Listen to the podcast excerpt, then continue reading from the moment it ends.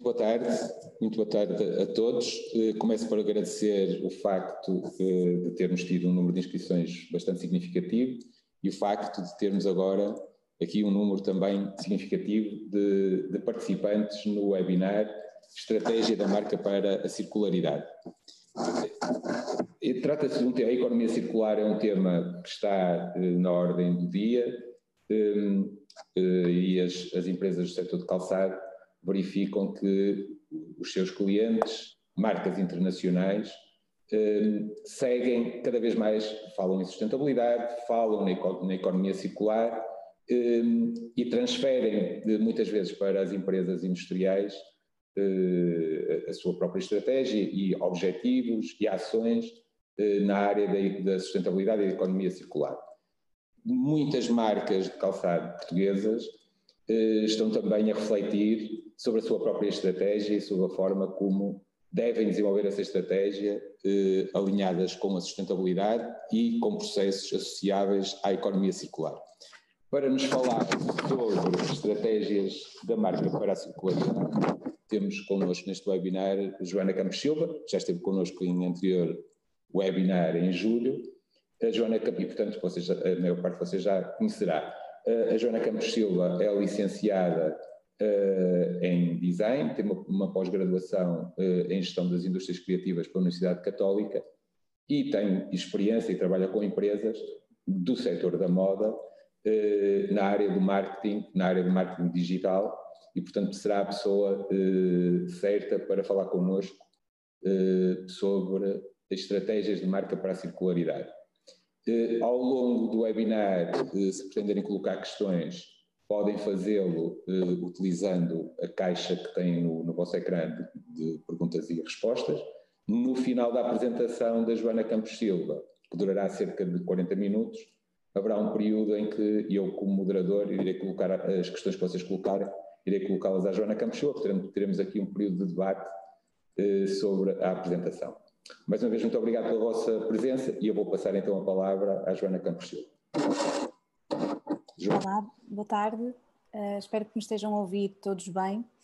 Um, eu uh, gostava só de, de, antes de mais, de, de agradecer o, o, convite e também reforçar uh, um bocadinho a apresentação que o Dr. Rui fez.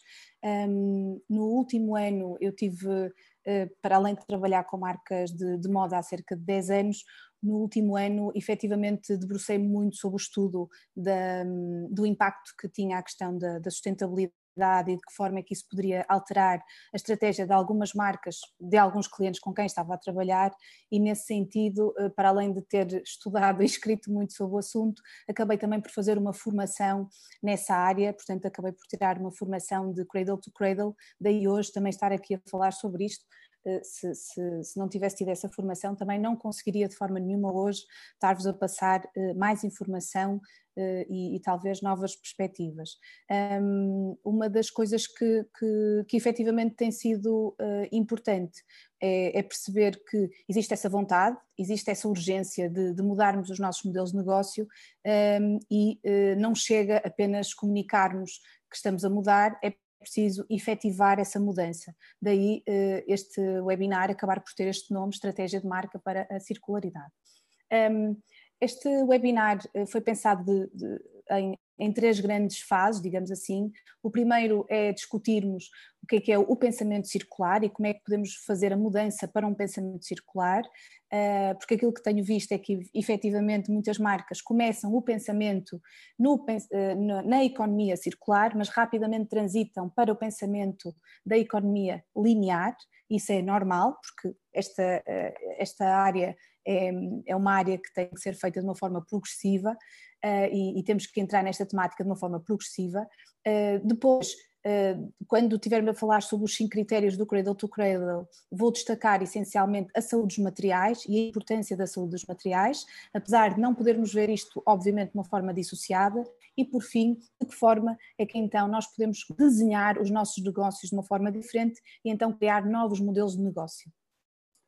Eh, a primeira coisa que, que, gostava de destacar, eh, e é inevitável não falarmos sobre isto, apesar de ser um tema que, que, já nos cansa, eh, a verdade é que a pandemia veio abanar um bocadinho as nossas vidas e veio questionar um bocadinho a nossa utilidade no mundo.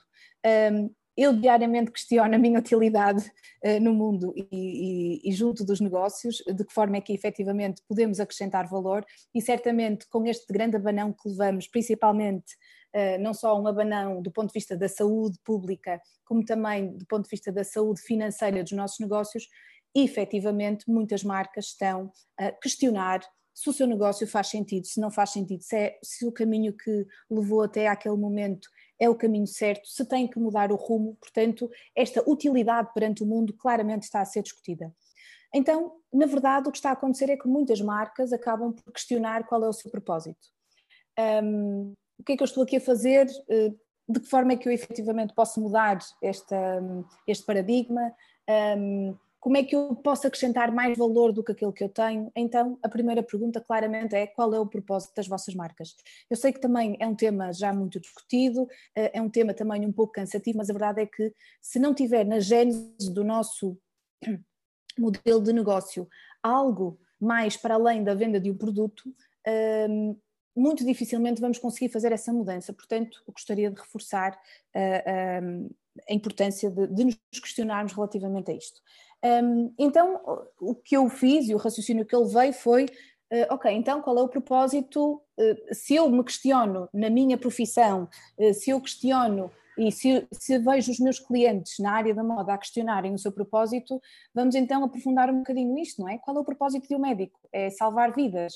Qual é o propósito de um polícia? É um, eh, salvaguardar que nós temos a segurança na nossa, uh, na, no, no, nosso espaço público. Uh, qual é o propósito de um agricultor? É garantir que nós temos alimentos todos os dias à mesa. Portanto, quando nós pensamos qual é o propósito das nossas empresas, no final, por muitas coisas que possamos dizer, é só um. Temos que ganhar dinheiro porque temos que garantir que a economia está a funcionar. Portanto, não há dúvidas que de várias coisas que podemos garantir e de várias coisas que podemos questionar, no final as nossas empresas servem para colocar a economia a funcionar.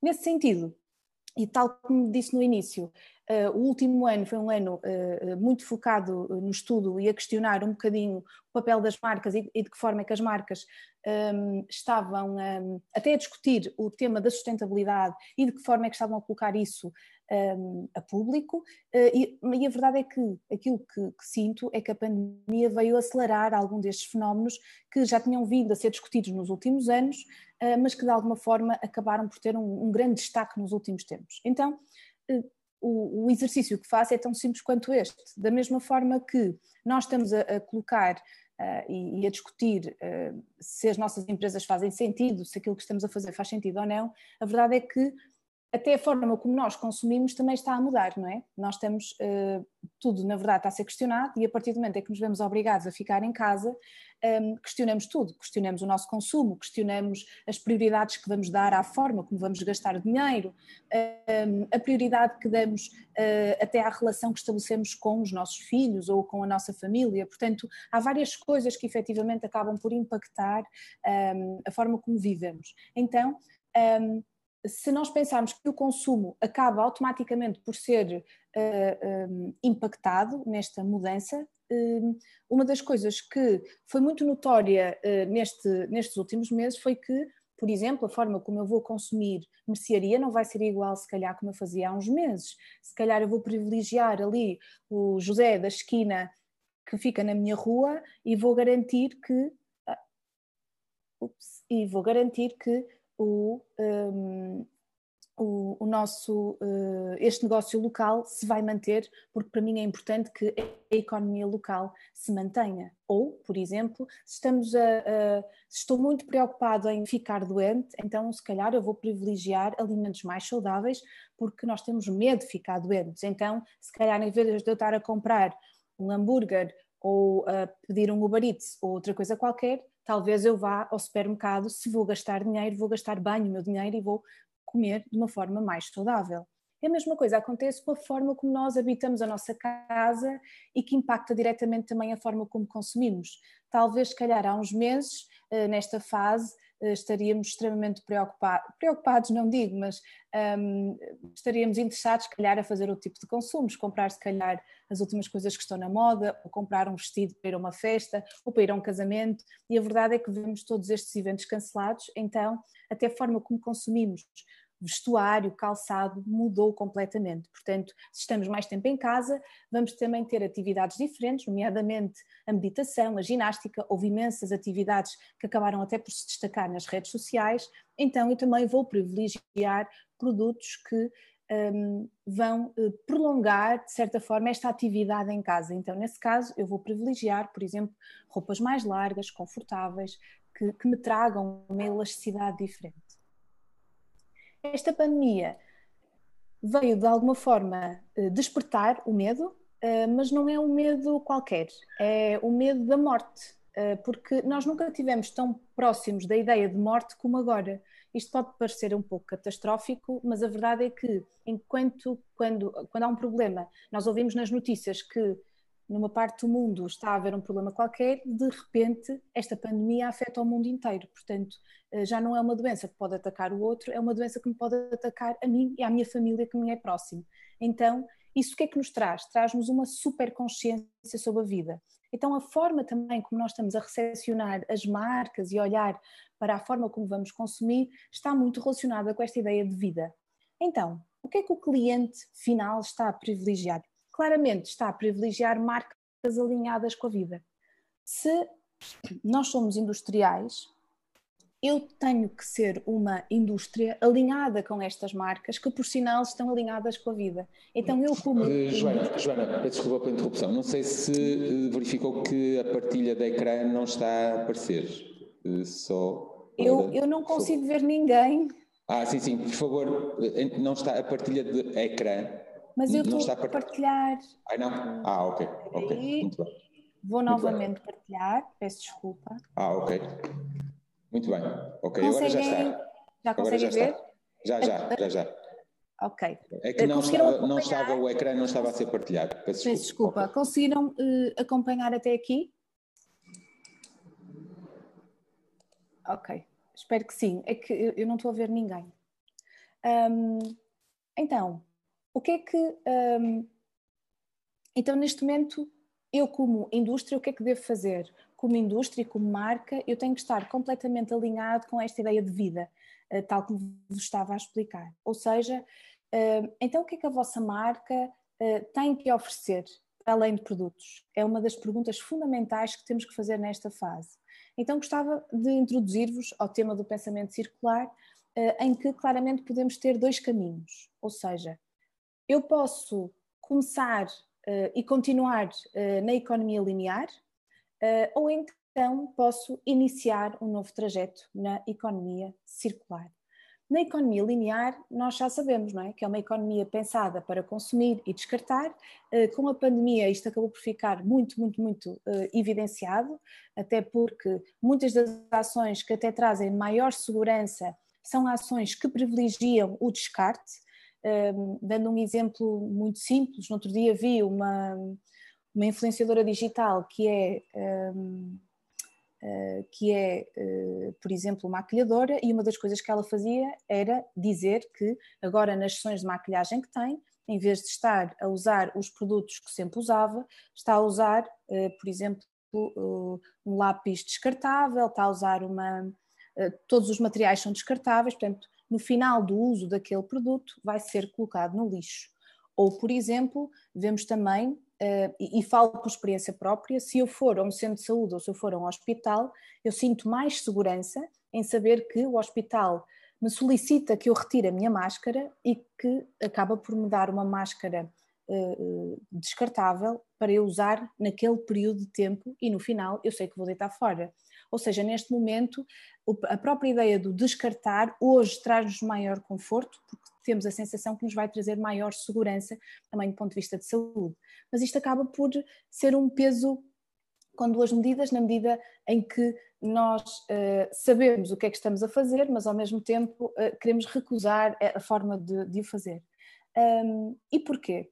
Porque quando nós estamos a trabalhar ou a consumir uh, um, ou a desenvolver um produto para o fim de vida, na verdade o que nós estamos a fazer é, nós não estamos a questionar e, e, e é uma questão tão simples como e depois? O que é que vai acontecer?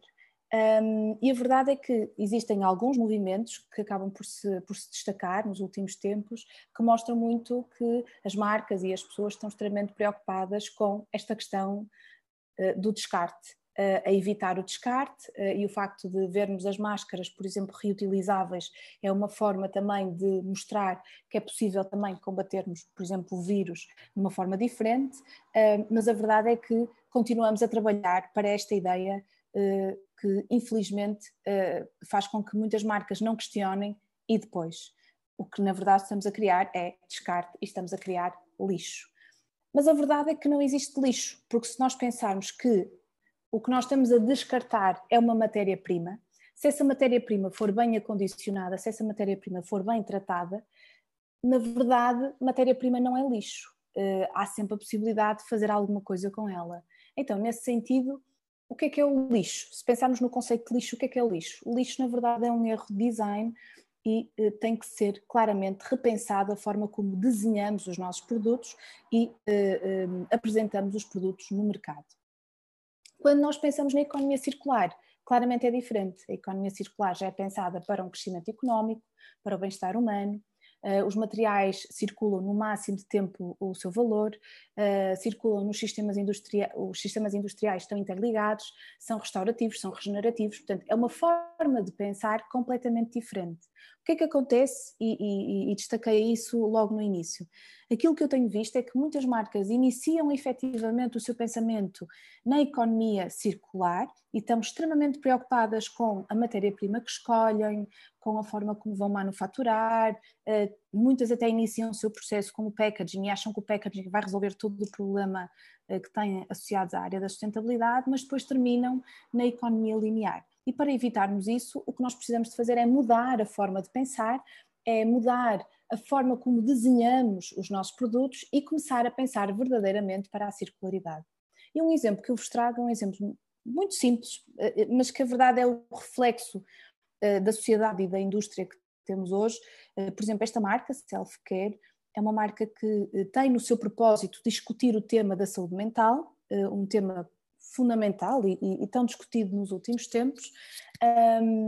a Self Care está preocupada com a saúde dos seus clientes, promove a saúde dos seus clientes, promove um ponto de vista mais cool, mais disruptivo associado à saúde mental, mas no final está-se uh, uh, pouco a importar com a forma como desenvolve os seus produtos. Então não tem qualquer preocupação se o seu produto é um produto que é saudável para o seu cliente, se o tipo de tingimento que está a usar é um tingimento que efetivamente estimula de uma forma positiva uh, o bem-estar físico um, e emocional do seu cliente, se as matérias-primas são interessantes e depois, em fim de vida, o que faz aquele produto. Então, a self-care que promove a saúde, na verdade, tem um produto que não corresponde àquilo que é o seu propósito. Então, existe quase aqui um desfazamento entre aquilo que é o propósito muito interessante da marca e, ao mesmo tempo, um, este vá, o produto não reflete um, esse propósito uh, relacionado com a marca. Neste momento, o, o, o fundamental, uh, e, e, a verdade é que cada vez uh, o, o, consumidor caminha para esse, para esse caminho, é nós precisamos de alinhar o nosso propósito com a vida. E quando eu falo em vida, não é só a, a, vida humana, mas também falo também da vida do nosso planeta, o sítio onde eu vivo. Ou seja, eu não posso estar só preocupada em tratar de mim, eu tenho que tratar de mim e ob obrigatoriamente eu tenho que tratar do meu planeta porque é o único planeta que eu tenho. Então, nesse sentido, gostava de vos falar então do conceito uh, Cradle to Cradle, certamente é um conceito que já ouviram falar, quem não ouviu vai certamente escutar pela primeira vez e vou-vos só dar assim uns highlights uh, por alto sobre este conceito e que talvez possa uh, até trazer um, ponto de vista novo para as vossas empresas.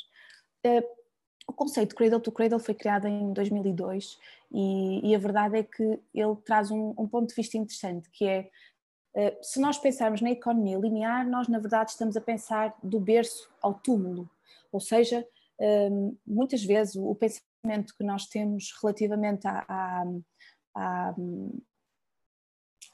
às marcas e muitas vezes as abordagens que as marcas têm é muito na lógica da ecoeficiência, não é?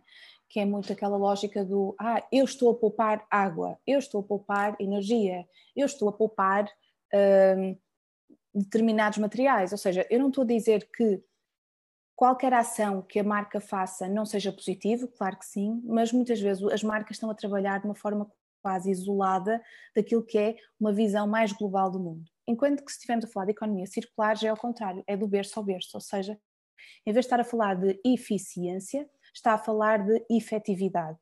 Ou seja, um, quando nós estamos a falar da economia linear, nós estamos a falar em minimizar, em fazer menos mal, em uh, reduzir. Muitas vezes pensamos em carbono zero, e neste caso o tentamos fazer é minimizar os problemas, mas nunca estamos a resolver os problemas. E essa é a parte complicada de, de muitas vezes termos este pensamento eco, eh, que na verdade não resolve eh, o problema, só está a disfarçar um problema. Quando nós estamos a falar na, do berço ao berço, quando estamos a falar em eco-efetividades, é diferente. Ou seja, aqui neste caso, nós estamos a falar em otimização, estamos a falar em abundância, em desenhar com intencionalidade. Portanto, o que estamos sempre a fazer é a tentar otimizar e a desenhar com uma intenção.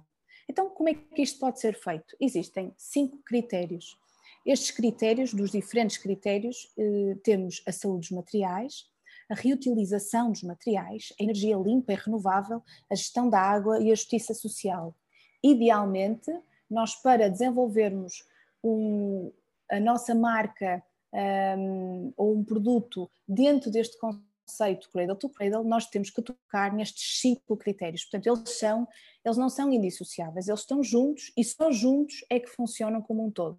Mas, dentro destes critérios todos, gostaria de destacar um uh, que será a saúde dos materiais, muito devido a esta situação que, que falamos, uh, não só da pandemia, e que, na minha perspectiva, acabou por uh, destacar ainda mais a importância que tem a saúde nos dias de hoje.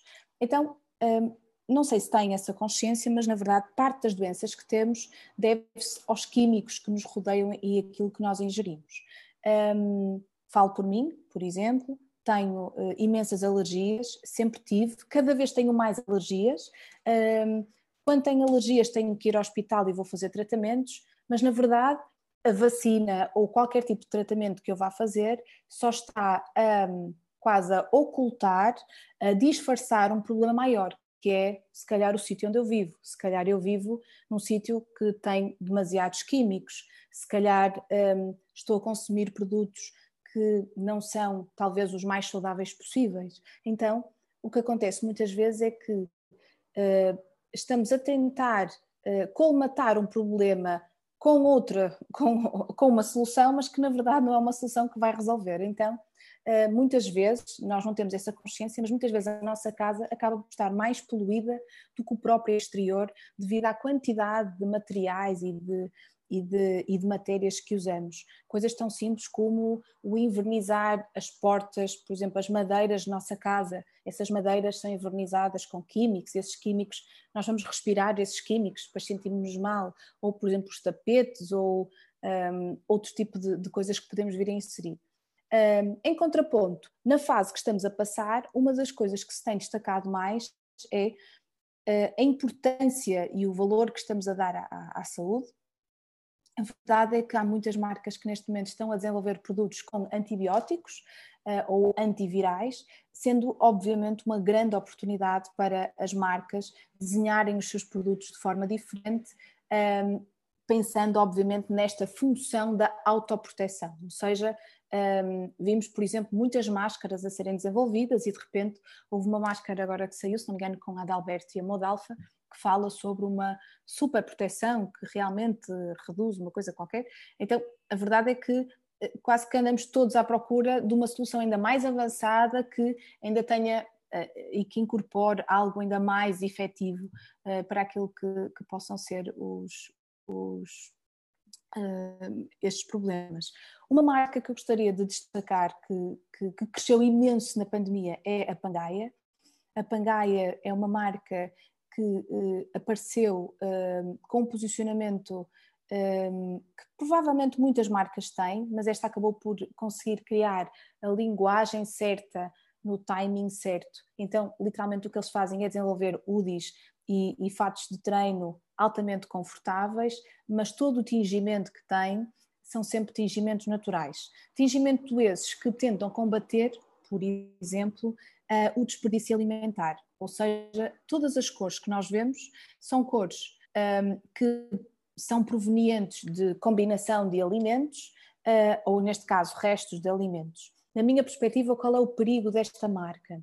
A partir do momento em que nós estamos a desenvolver uma marca com restos de alimentos, se de repente esta marca tem um crescimento abismal, que é o que está a acontecer, corremos o risco desta marca colocar em causa a nossa cadeia alimentar só para garantir um tingimento natural.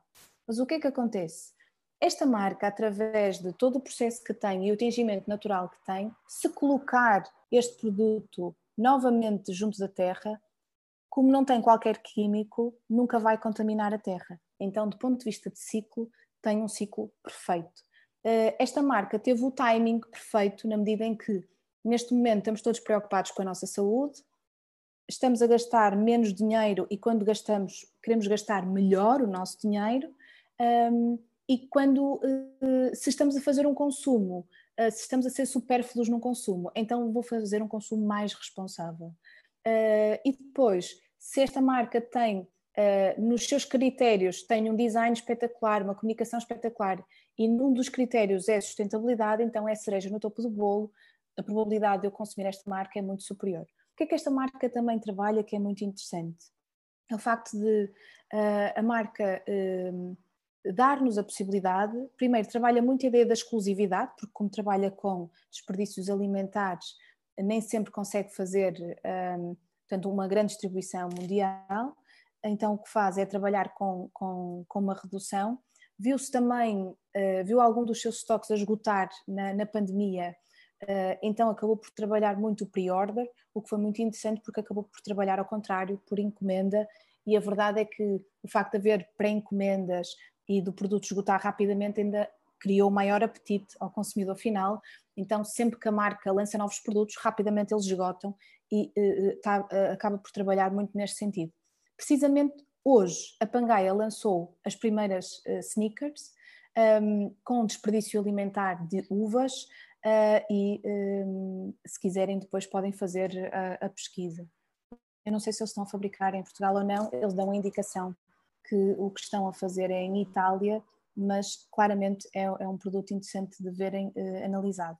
Então, aqui a pergunta é de que é que são feitas as nossas coisas? Efetivamente, nós muitas vezes não, não questionamos, não, não, não pesquisamos aquilo que estamos, na verdade, a consumir. Portanto, gostamos do look, gostamos do que estamos a ver, uh, gostamos do preço, consumimos e só no final, uh, provavelmente eu vou a uma loja, vou ver uma coisa que me agrada, vou gostar do look, vou pegar no, por exemplo, vejo um casaco, visto o casaco, vejo-me ao espelho e só à terceira ou quarta é que eu vou virar a etiqueta e vou ver efetivamente o que é que ela tem.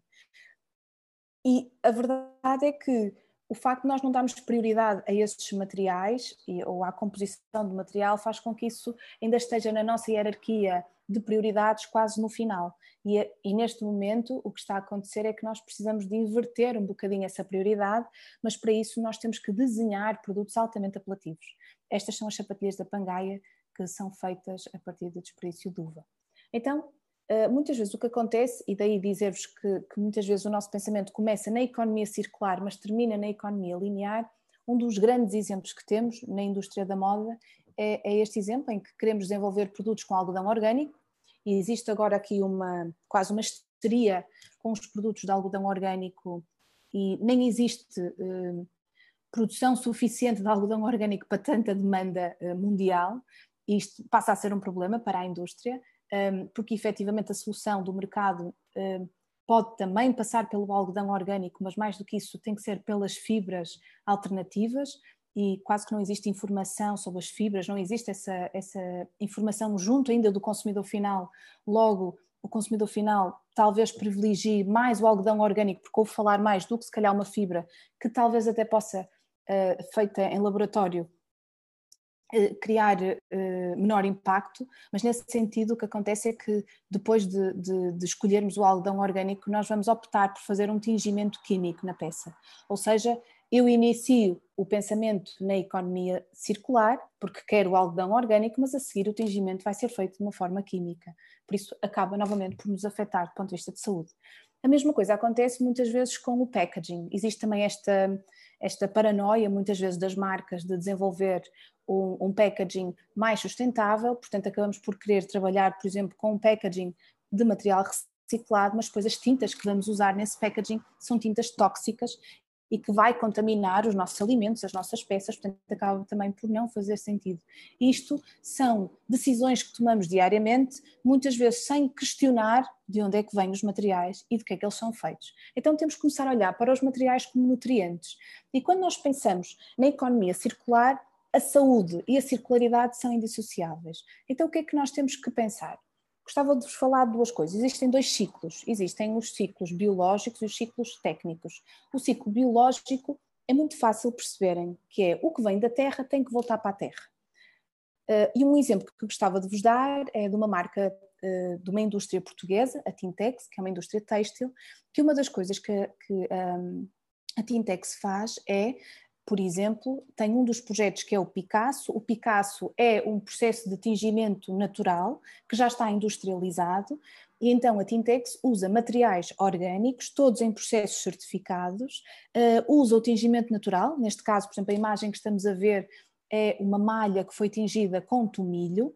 Uh, em nenhum dos processos, atenção, já existem tingimentos naturais em várias partes do mundo, por outras indústrias, mas não existe nenhum processo, tanto é que este está patenteado, que seja totalmente natural. Ou seja, em nenhuma fase do processo existem químicos associados.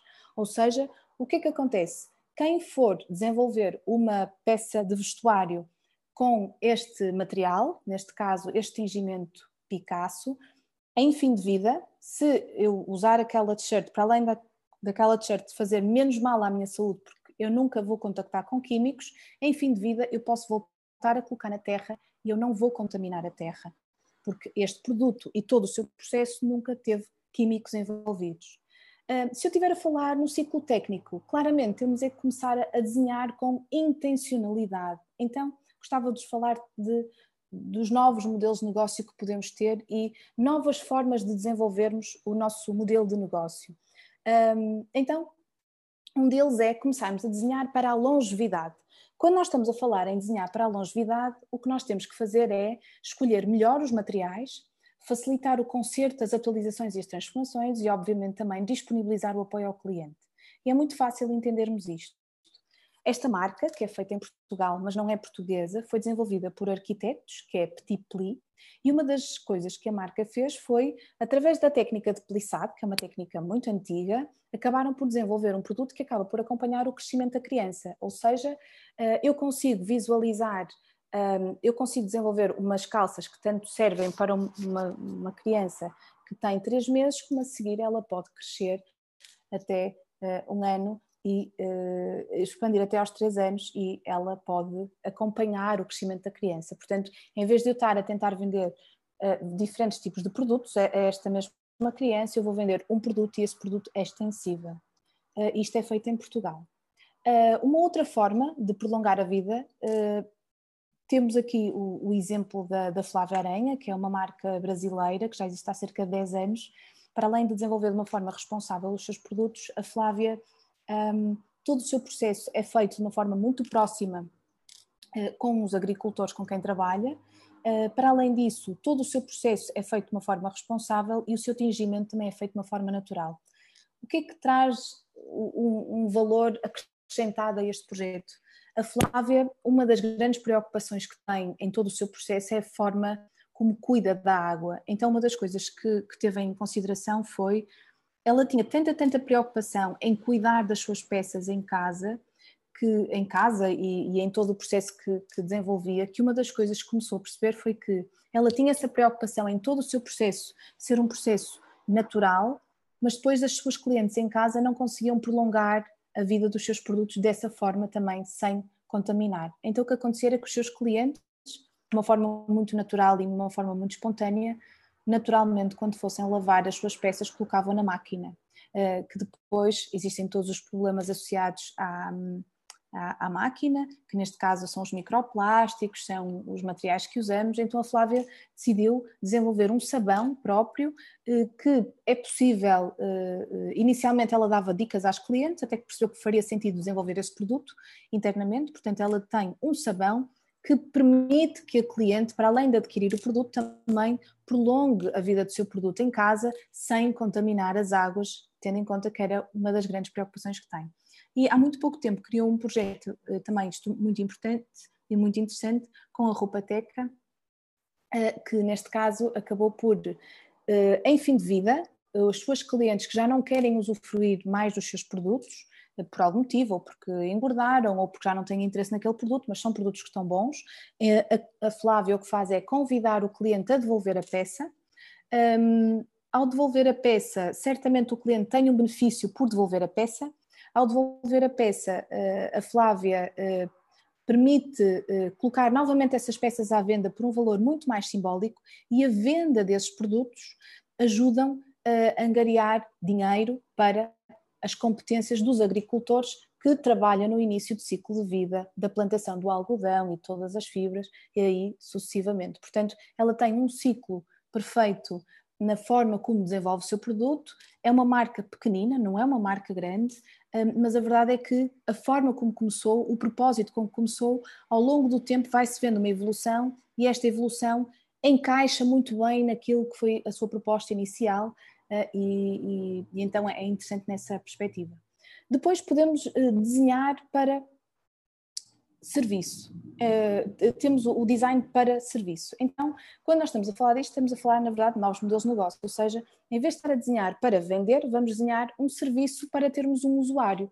Ou seja, quando nós estamos a falar na economia da partilha, temos obrigatoriamente que falar do fim da propriedade. Isto é algo que não, não nos é assim tão estranho, é algo que já nos é comum, porque se pensarmos, imaginemos na Uber, eu pago para aceder uh, na utilização de Uber, eu não tenho que adquirir o carro. Um, portanto, eu pago naquele tempo que vou usufruir. Portanto, aquele automóvel tem uma rentabilidade muito superior, tem uma longevidade muito superior, e então a forma como eu vou desenvolver o produto também é diferente. A mesma coisa acontece com o Airbnb. Eu tenho uma casa e posso rentabilizar essa casa por um longo período de tempo.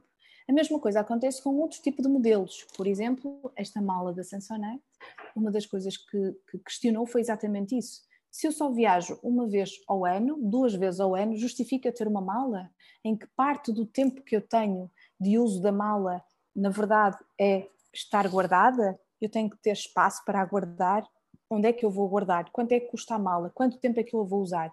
Será que faz sentido eu alugar uma mala só para quando for usá-la? Portanto, são novos, são novos pontos de vista que podem trazer também uma rentabilidade diferente e um ponto de vista diferente para os vossos negócios. A mesma coisa acontece com a VG Kids, que é um projeto, um, eh, se não me engano, escandinavo, que uma das coisas que a marca faz foi pensar exatamente na mesma lógica da longevidade do produto. Como nós sabemos, as crianças acabam por usufruir determinados produtos por um curto espaço de tempo, muitas vezes até acaba por eh, ser feito um investimento que acaba quase por não ter rentabilidade ou muitas vezes acaba por nem ter uso quando, quando, se, quando se vai a ver. Então, nessa perspectiva, a VG Kids o que decidiu fazer foi desenvolver uma plataforma em que de X em X tempo há, existem entregas de roupa em casa dos pais e os pais vão conseguindo ter ao longo do tempo através de uma avança mensal, hum, vão conseguindo usufruir de vestuário que vai acompanhando o crescimento da criança e assim não têm que adquirir nenhum produto em particular. Ah, este modelo, ah, na verdade, não é um modelo assim tão inovador, porque já há 10 anos que existe a Rent Runway, que é um projeto americano que ah, faz isto muito bem, em que já tem a lógica de aluguer, iniciou a lógica de, de aluguer de, de roupa muito na, no seguimento do aluguer de, de, vestuário para festas, até que rapidamente estendeu isto a outro tipo de categorias de produto, nomeadamente produto para o dia a dia. Uh, e cada vez mais, e nós sabemos isto, cada vez as casas, uh, as cidades vão estar mais aglomeradas, cada, cada, vez as casas vão ser mais pequenas, então nós vamos ter menos espaço nos nossos roupeiros. Então, neste sentido, serviços como este podem fazer sentido em que nós deixamos de ter um, desculpa, deixamos de ter esta conexão com o produto, deixamos de pagar uh, para ter uh, um produto nosso, mas pagamos, a, pagamos para ter acesso a um produto por um curto espaço de tempo e até aqui uma variedade grande. Uma das coisas também curiosas que acontece por exemplo, o fenómeno das influenciadoras digitais ou das bloggers, muitas vezes o que acontece, e certamente vocês sabem isto, muitas vezes elas usam um produto para uma sessão fotográfica, acabam por comprar esse produto, acabam por vender esse produto que só foi usado uma vez, portanto acaba por não fazer grande sentido. Então serviços como estes acabam por fazer mais sentido. Temos também depois, em terceiro lugar, o design para a remanufatura. E aqui, obviamente, é a empresa que é responsável pelo destino, obviamente que tem que ajudar, facilitar no retorno da peça, um, também tem que pensar muito bem nos materiais e nas componentes que vai usar e depois, obviamente, aproveitar isto para outras linhas de produto. Peço desculpa.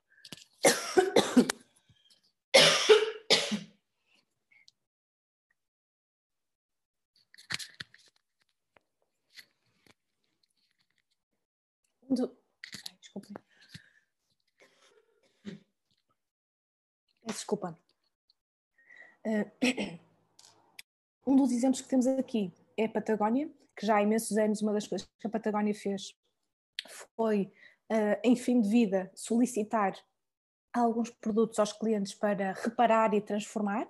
Então, por exemplo, imaginemos que temos uma, uma gabardine que já não usamos uh, ou que está rota, podemos enviar para a Patagónia e a Patagónia vai reparar essa parte ou se eventualmente for mesmo um produto que já não tem reparo, que já não tem mesmo utilidade, porque tem muito uso, nós podemos devolver à Patagónia e a Patagónia transforma esse produto num outro produto. Portanto, já são serviços que existem e cada vez mais valorizados.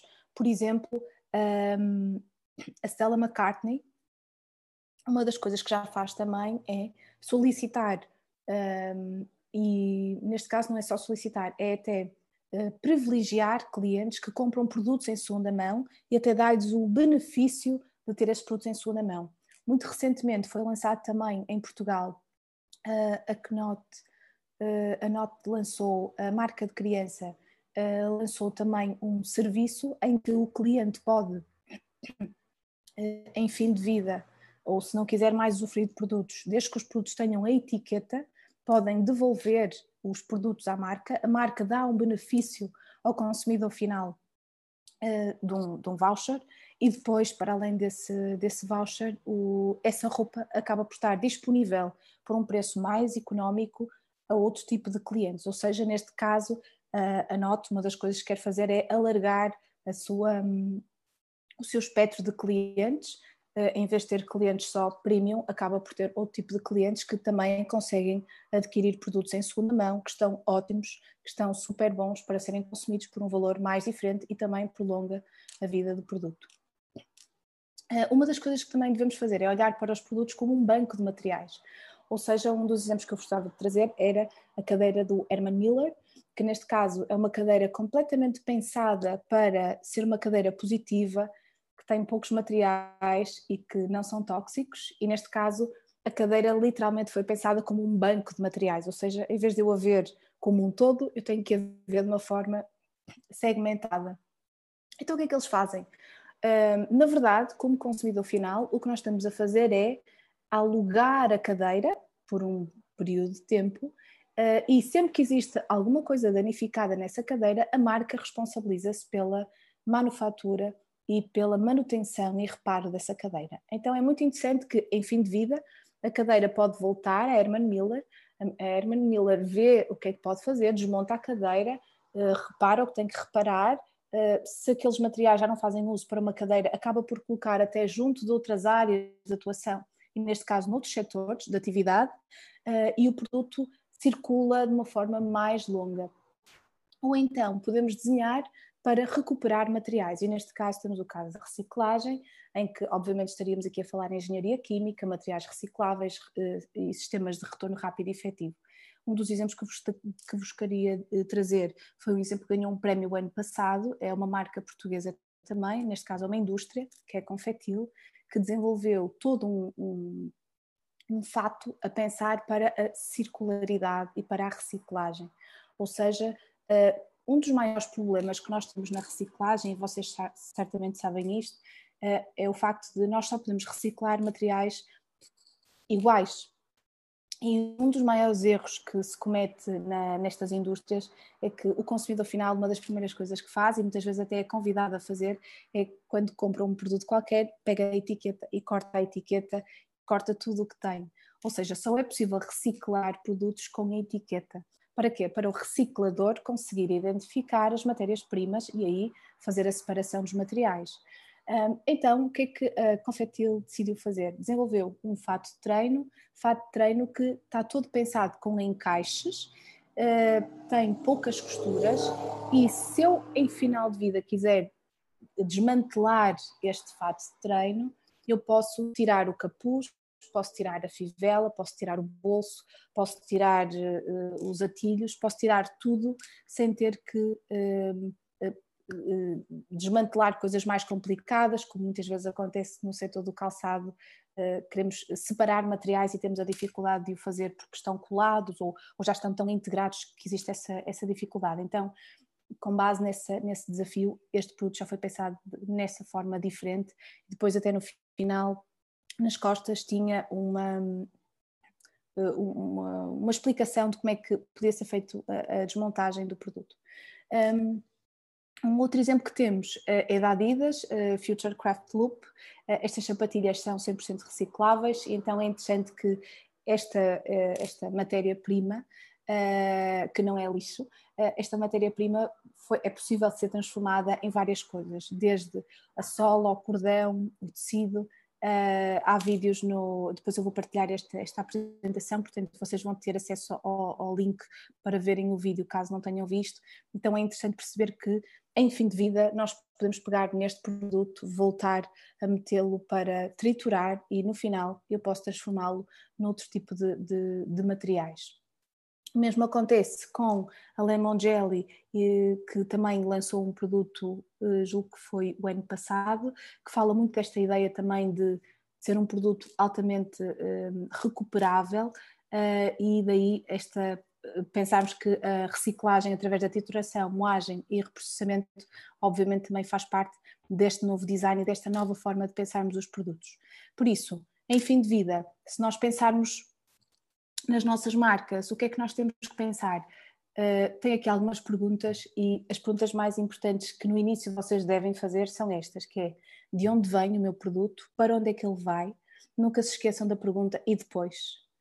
É mesmo importante fazer esta pergunta, porque muitas vezes, e daí uh, estar um pouco cética uh, relativamente à questão da, da pangaia, não é e depois, porque acho que está bem respondido, mas por exemplo, de onde vai, de onde vem, uh, e de que forma é que isso condiciona a cadeia alimentar, porque tudo o que vamos fazer nunca pode condicionar a cadeia alimentar. Quais são as peças que compõem esse produto? Se existem materiais tóxicos, do que é que precisamos de mudar? Uh, o produto pode ser um serviço, que sistemas de, de produção uh, estão a ser desenvolvidos e que destinos podem ter para novos ciclos, isto é muito importante.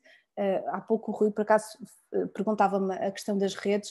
Uh, muitas vezes, algo que para nós é inútil pode ser extremamente útil para outra indústria, ou muitas vezes um problema que eu tenha possa ser semelhante a outros problemas de outras indústrias e trabalhar em cooperação seria fundamental. E depois, obviamente, qual é o valor que esse produto traz para as pessoas e para o mundo. E muitas vezes a pergunta é mais do que o produto, o que é que efetivamente eu estou a acrescentar? E, e, e esta pergunta claramente é fundamental. Por isso, obrigada. Não sei se tem mais alguma pergunta.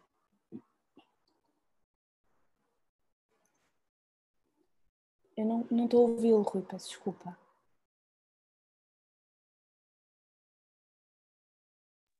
Obrigado, Joana Campos Silva, pela, pela apresentação. Temos aqui algumas questões que foram colocadas por, um, por participantes e também tenho algumas questões minhas.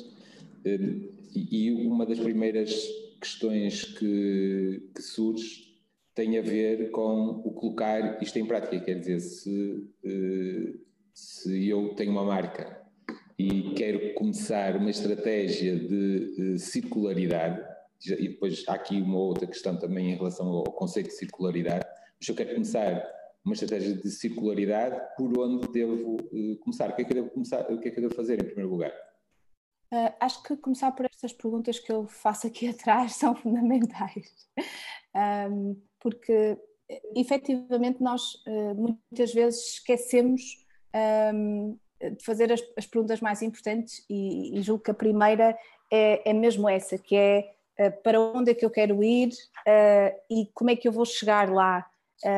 mas muitas vezes estamos constantemente a fazer a pergunta do início, mas não estamos a fazer a pergunta do fim, que é e depois o que é que vai acontecer ao meu produto? E isso é fundamental. Uh, uh, portanto, acho que como marca é óbvio que se puderem trabalhar com consultores especializados que vos consigam uh, trazer uma maior visão daquilo que é necessário para entrar nesta, neste tema, seria fundamental. É um tema complexo, não é um tema, eh, é o que eu vos digo, eu tenho estudado muito no, no, último ano, aquilo que eu sabia em janeiro claramente não é o que eu sei hoje, e quanto mais estudo, mais a sensação que tenho é que nada sei. Ah, por isso, claramente é um processo, não podemos viver também nesta aflição da, da eco-aflição de que estamos a fazer tudo mal, não, é um processo, mas acho que temos é que ter consciência de cada decisão que tomamos vão ser decisões que tenham impacto. Então é extremamente importante, se para vocês fizerem sentido começarem, eh, trago aqui o exemplo do Cradle to Cradle, porque acho que, acho que das diferentes teorias que existem, acho que esta, na minha perspectiva, era a mais completa. Acho que é possível, temos é que saber exatamente com que linhas nos estamos a, a, a, tocar e de que forma que isso vai refletir no produto que vamos desenvolver, obviamente com base nas competências que temos à nossa volta. Portanto, acho que a primeira pergunta de todas é e depois? O que é que vou fazer ao meu produto? De que forma é que ele vai impactar o mercado? Se eu fizer essa pergunta, automaticamente eu vou começar a ter as respostas todas ao contrário. A Joana Campos Silva referiu aqui, uh, referiu alguns exemplos um, ehm, e referiu um ou dois exemplos que têm a ver com uh, a extensão do tempo de vida do produto. Uh, isso eventualmente não estará ligado eh, digamos, a uma circularidade, quer dizer, a um retorno do produto ao início do processo, está associado, digamos... Pode não, a, pode não estar, pode não pode estar... Não estar pode não estar. Um, e, e, a questão que eu coloco, e, e, dando aqui o exemplo até de uma marca que é Alan Edmonds, que é uma marca americana, que recupera os sapatos, uh, uh, faz os sapatos em construção Goodyear e depois recupera os sapatos, portanto, permitindo ao utilizador, ao consumidor que tem o produto, estendê-lo ao longo de mais anos, até que ponto é que isto pode ser, o facto de se utilizar um material, por exemplo, como a pele, isto pode ser relevante do ponto de vista, não da economia circular eventualmente, mas do ponto de vista da sustentabilidade. Eh, eu peço desculpa. Ou seja, utilizar um material que permita estender o, uh, o tempo de utilização. Mais tempo, mais tempo, tempo de utilização. e processos depois de recuperação porque há materiais Sim. que depois não permitem ser, da mesma forma, ser recuperados. Que é que, eu, é eu, eu, acho que essa, acho que, que um, não sei em particular uh, como, é que, como é que isso como é que isso se, se, faria, não é? Não, não, não sou técnica nessa área, um, mas a verdade, uh, e uma das coisas que, que, que me fui apercebendo no, no último ano, um, obviamente por, por cada vez tentar perceber melhor e estudar mais, é que um, muitas vezes aquilo que para nós é inútil, para outra indústria é útil. Uh, e a verdade é que se estivermos a trabalhar em rede com outras indústrias, vamos ficar surpreendidos com um, a, a, quantidade de, de, soluções que podemos ter noutros setores. Uh, e a verdade é que, por exemplo, a, a Tintex, que, que se calhar é o exemplo que eu conheço melhor, porque é, o que trabalho mais, de uma forma mais próxima, por exemplo, a Tintex trabalha, apesar de ser uma indústria têxtil e de trabalhar com uh, materiais têxteis, uh, a Tintex trabalha com muitos setores, trabalha com o setor um, ehm, do café, trabalha com o setor da cortiça, uh, trabalha com outras áreas de atividade que nada têm a ver com uh, aquilo que seria literalmente o têxtil, o têxtil uh, uh, puro e duro.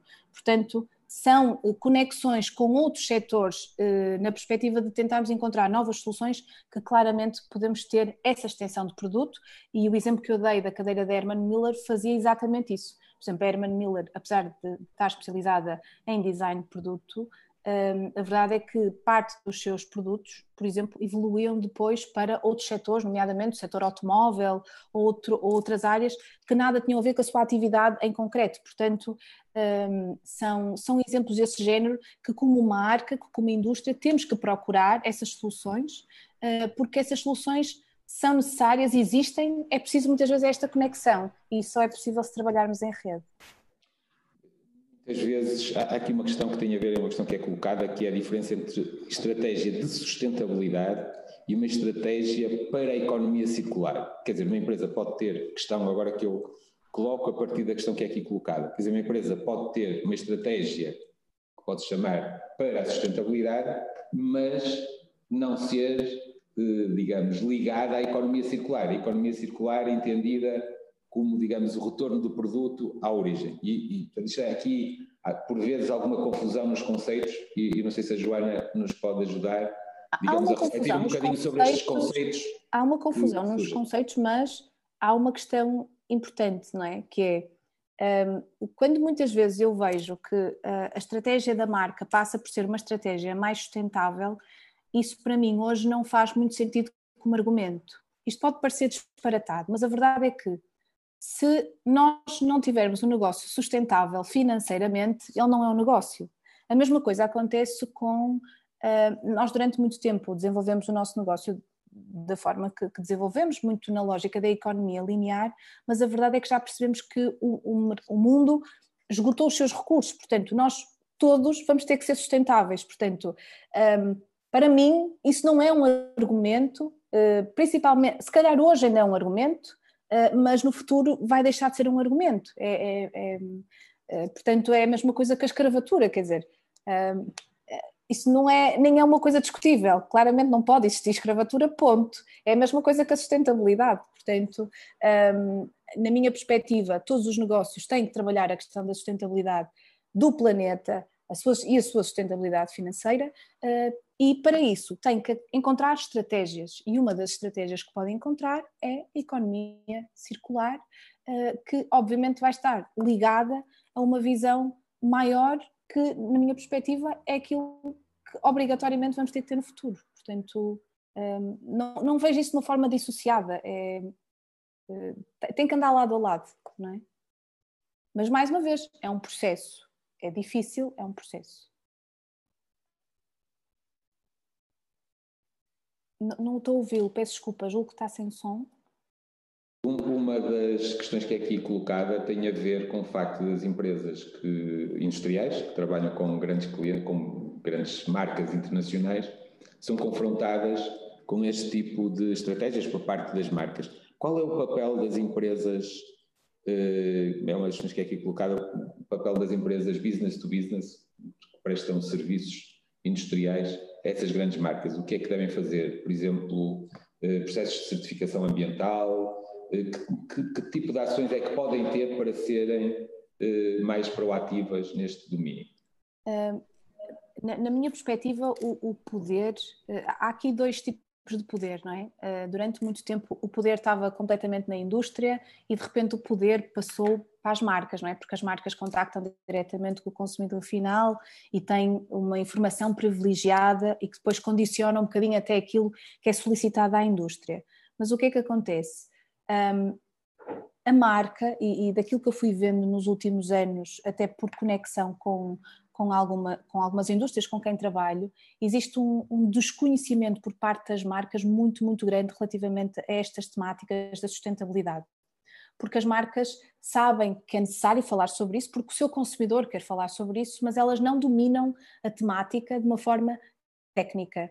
E a indústria tem aqui um poder brutal eh, na medida em que domina tecnicamente os materiais, domina os processos industriais, eh, domina ehm, eh, até do ponto de vista químico como é que as coisas funcionam e por isso podem ser altamente ativos e proativos junto das marcas, trazendo novas soluções. Eu fui vendo isso, peço desculpa estar sempre a repetir o mesmo exemplo, mas é efetivamente é o exemplo que eu conheço mais próximo. Vejo isso quando a Tintex lança marca, marcas, ou, ou, neste caso faz patentes de, de novos produtos ou novos processos e leva isso às feiras internacionais, muitas vezes existe uma estranheza por parte da marca, porque muitas vezes a marca nem entende porque é que aquele produto efetivamente possa ser uma mais-valia, e então, aos poucos, conforme o reconhecimento desta indústria vai ganhando maior nome no mercado, as marcas já sabem que quando querem desenvolver um produto mais diferenciado, sabem que podem contar com a Tintex porque existe esse departamento de sustentabilidade e de inovação dentro de portas. O que é que acontece? Se não fosse este trajeto dos últimos 5, uh, 6 anos da, in, da indústria a dar o primeiro passo antes da marca, apresentando soluções que a própria marca não conhece, hum, não seria possível hoje estarem a trabalhar com uma Chanel, estarem a trabalhar com o grupo da H&M e com, e com outros grupos muito grandes. Portanto, a única hipótese que, que nós temos aqui é a indústria passar a ser a solução. Ou seja, em vez de estar à procura sempre de ser quase o, o reagir àquilo que são os pedidos da, da marca, andar ao contrário e só com a inovação e, e muito ligado a esta lógica da, da, da, da, sustentabilidade é que, é que conseguirá trazer essas mais-valias. Porque efetivamente as marcas, eh, muitas marcas sabem na teoria, mas na prática não sabem a implementação. E isso é, é mais-valia que a indústria tem. A indústria tem essa parte técnica que a marca não domina. Julgo que, que, que, que que posso responder conhecendo um dos setores, mas julgo que, que, que, é, é isto. Uma da, a última questão que eu tenho aqui colocada é que é questão é, é uma questão, eh, digamos, bastante abrangente e, e, a pessoa em causa basicamente pergunta isto. Eh, gostaria de saber mais sobre como colocar em prática estes conceitos na indústria de calçado. Que é aquela pergunta eh, que eu de certa forma já fiz e de certa forma já respondemos, mas se pudéssemos terminar com algumas uh, ideias sobre isto, seria, seria interessante. Acho que o, aqui o importante é um, ehm, a marca ou a indústria em si uh, tentar perceber de que forma é que os materiais que usam e que impactos é que ele tem para, um, ehm, para o seu consumidor, não é? Ou seja, na prática, os materiais que são desenvolvidos e que são implementados nos produtos que, que, que, desenvolve e que apresenta aos seus clientes, qual é o impacto real que ele tem junto uh, do planeta, vamos colocar assim.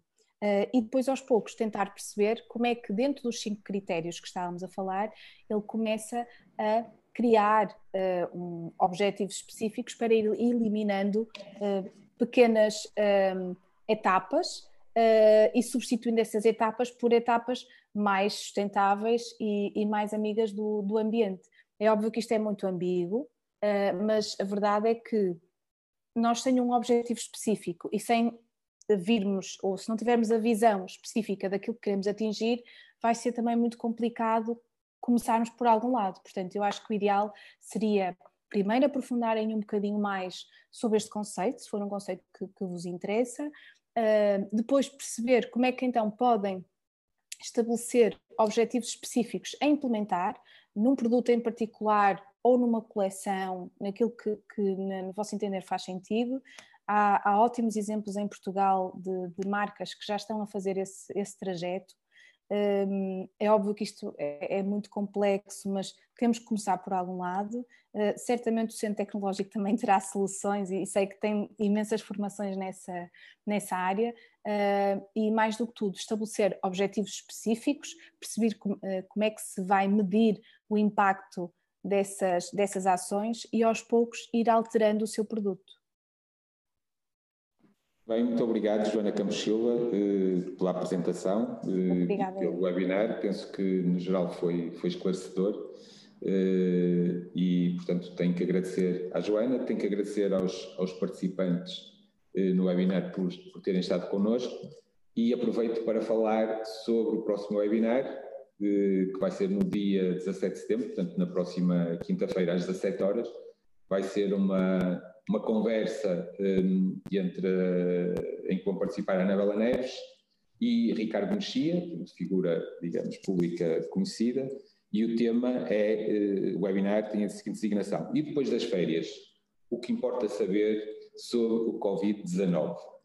É um regresso a, aqui ao tema do Covid-19.